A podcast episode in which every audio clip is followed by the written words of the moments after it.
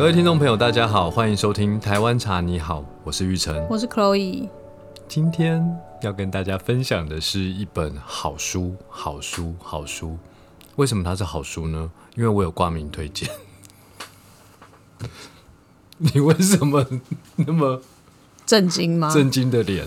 因为我刚刚在讲说，你一直讲好书、好书、好书，到底是要躲书？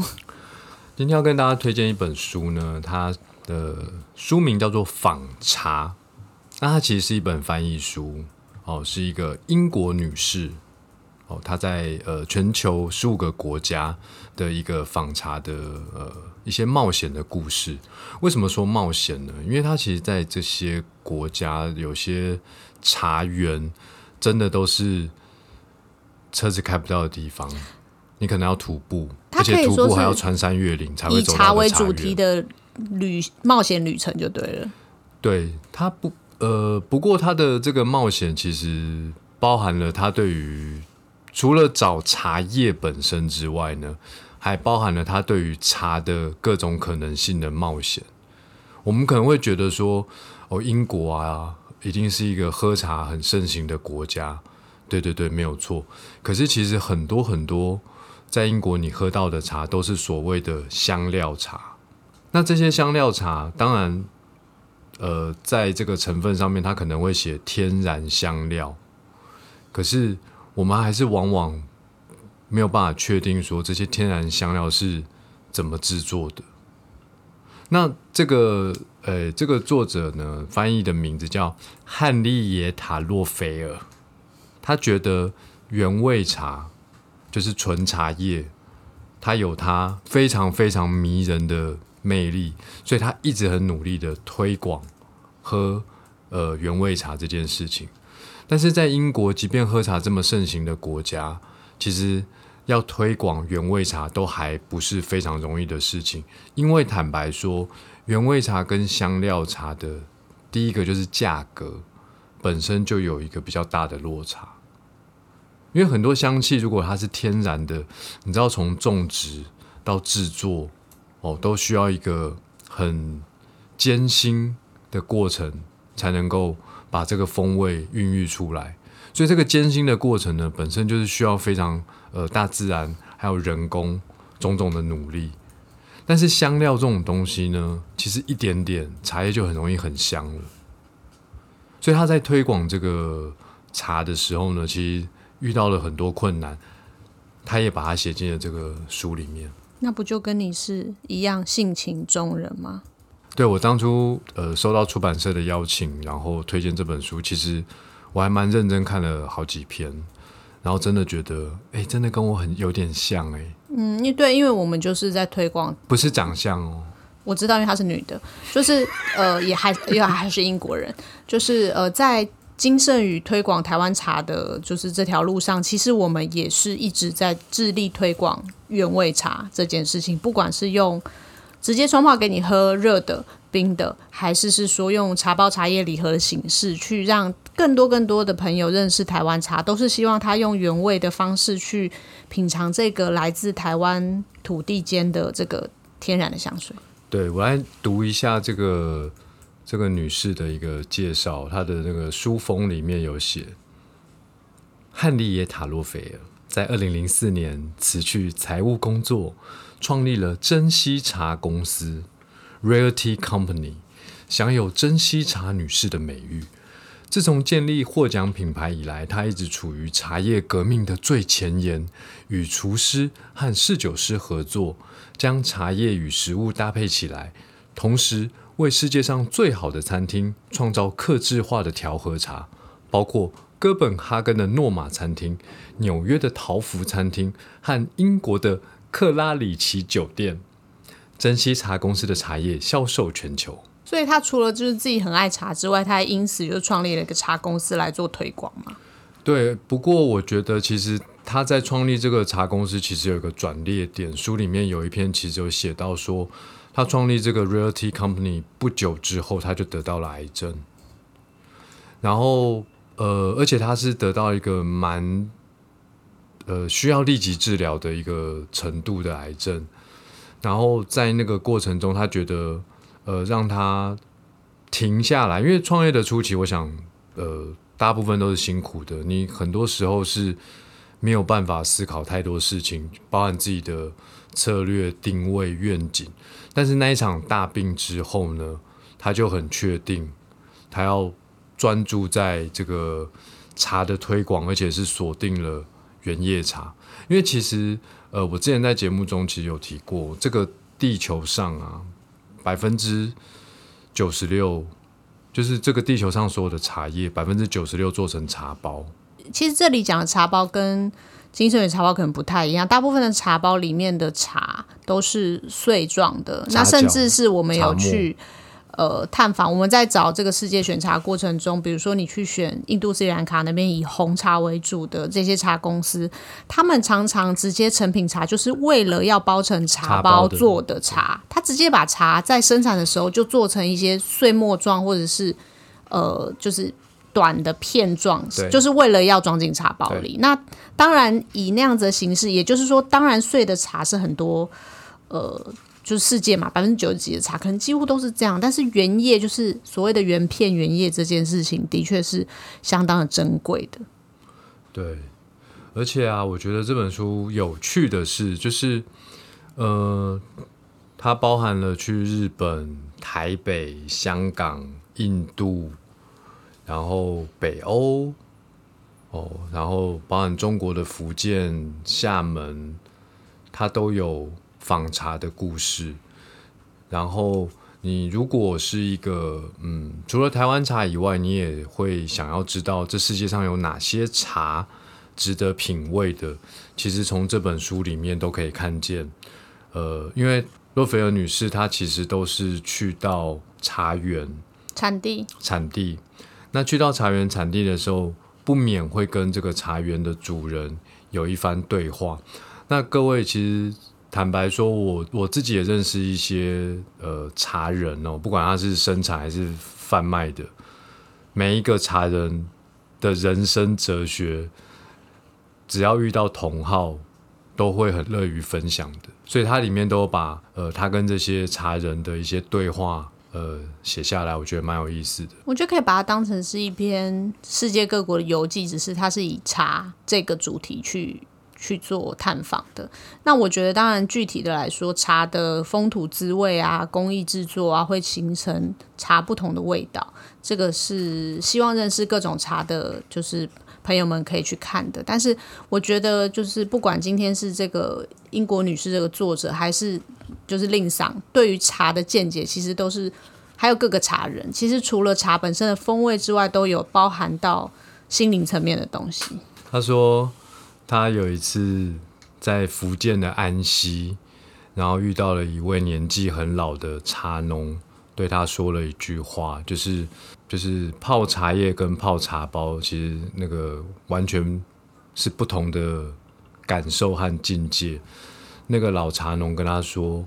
第一泡茶汤要泡给你的敌人，第二泡要泡给你的仆人，第三泡要泡给你的妻子，第四泡要泡给你的情妇，第五泡是泡给你的生意伙伴，然后第六泡你留给自己喝。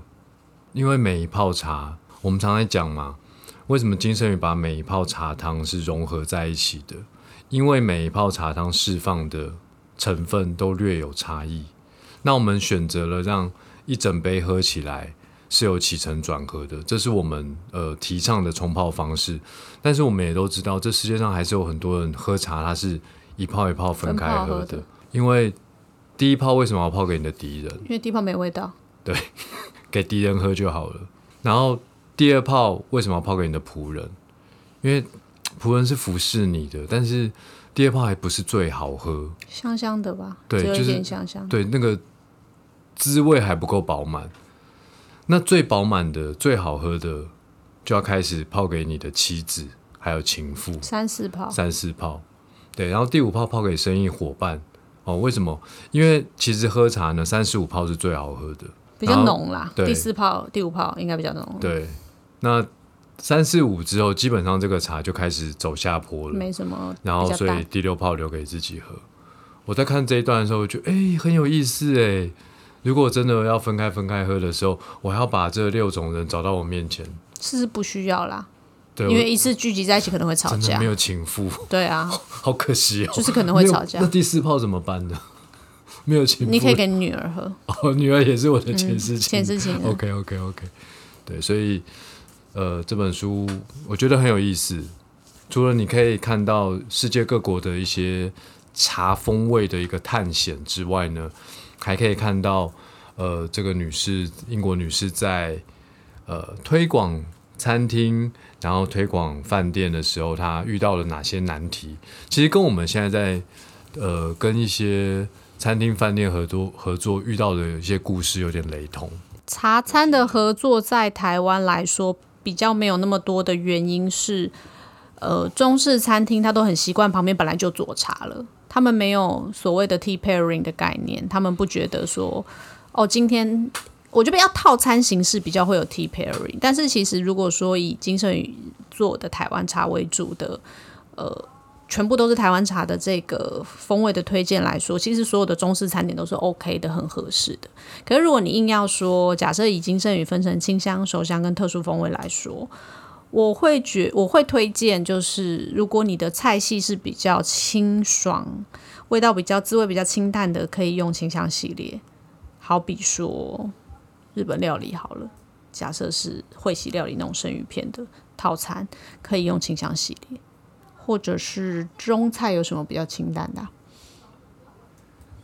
素食，素食料理也蛮适合清清香系列的。对，那手香系列的话，就是各式中菜基本都合适，不管是就是浓厚的江浙、上海啊这边的，或者是川菜啊、广东菜啊，我觉得都很合适。手香系列烘焙过的，都蛮适合搭配中式菜肴的。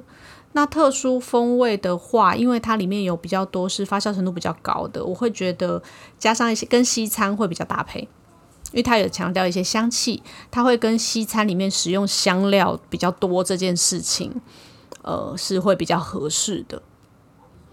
如果说以跟餐来搭配的话，我觉得用系列别来分，应该会是以这个方式去做推荐。对，其实台湾茶非常多元，就跟全世界的各种茶一样，也是非常多元的。然后我觉得，其实以前比较可惜的是说，我们往往对一些食物跟饮品搭配的想象，然后推荐给呃一些呃一餐厅或者是咖啡店也好，咖啡店，但其实比较可惜的是，最终都还是取决于这个茶叶的成本去做。那那当然是啊，对，就是我真的很希望有一天我喝到，我去吃一个饭，然后他最后奉上来的是一杯梨山。那可能你我一定天天人均去要很多钱啊，那一定的啦。我觉得茶叶真的没有那么贵了，真的。嗯，但是你当然自己喝。那我觉得，我觉得今天讲到我们不要讲餐厅，我们讲自己在家吃东西的时候，你也可以泡一杯茶去做你的餐。就像我刚刚讲的那个原则，比如说令场说梨山茶，我觉得家常菜系自己做的菜肴配清汤系列茶都合适，因为通常家常菜肴都不会很重油重咸。但如果你今天是吃比较呃口味比较重的人家里面的话，那我觉得轻烘焙的茶会更适合做茶。那如果你今天是下午时间，或者你今天就真的是很西餐，比如说牛排、意大利面什么的这种都出现的时候，那我觉得特殊风味里面的，不管是东方美人啊、小叶种红茶，都是可以去做这些搭配的。它因为它香气比较明显，可能比较不会被那些呃奶油味比较重的、香料味比较重的东西盖过去，就是会比较相得益彰。对啊，然后你知道我为什么真的很喜欢这本书？它的第三十四章，它写的是革命 （revolution）。嗯，跟我们金圣宇有一句话是一样的，是一样的，“permanent revolution of tea”。他这边是写说，你可以用好茶改变世界，因为他其实在探访茶园的过程，他发现有很多呃珍贵的记忆在慢慢的消失在这个地球上。嗯，因为如果没有需求，就不会有供应。嗯，所以他一直鼓励呃。我们的生活中，其实应该要慢慢的去减少这些香料茶的消耗，应该要呃开始去呃把焦点放在原叶茶、原味茶的这个呃消费上面。嗯这样子才能够创造一个更大的一个供应，呃，创造更大的需求，就会有有生产、啊，就会有生产。是啊，没有错。对，然后他说喝茶是可以借此改变世界，并且为我们带来最大的快乐，这是一场快乐的革命。的确，这个其实也是我从呃二零零九年创业前后，我心中就一直有这样的一个想法，真的是心有戚戚焉。我觉得饮品在这个世界上，不管是吃吃佐餐、做点心，或者是甚至是日常大家对话的。日常大家对话里面都一定要喝东西嘛？那你除了喝水之外，当然就是喝各种不管是含酒精或不含酒精的饮料。就长到这个年纪，真的觉得喝茶，在不管在跟人与人之间的对话，或是甚至是自己喝的这件事情，他的确就像令长以前常常分享，他给你的就是带来一种很宁静的感觉，让你自己心心思比较平整。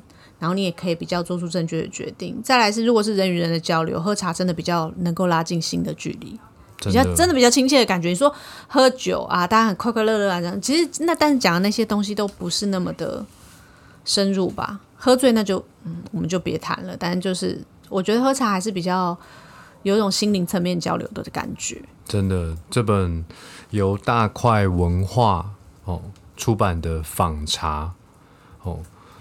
呃，推荐给大家，而且他这边写了一句话，我也觉得蛮感动的。其实跟我做金圣宇这一路来心境很像，茶叶让我一路走来赴汤蹈火。就我相信各种各行各业一定都有他的辛苦之处，但是我想，呃，茶创业这一这一题呢，的确是呃不容易。是啊，但茶本身真的很可爱，就是真的很值得为了它做很多的努力。对，我觉得茶创业跟种茶制茶，就像它就是一个艰辛又甜美的过程。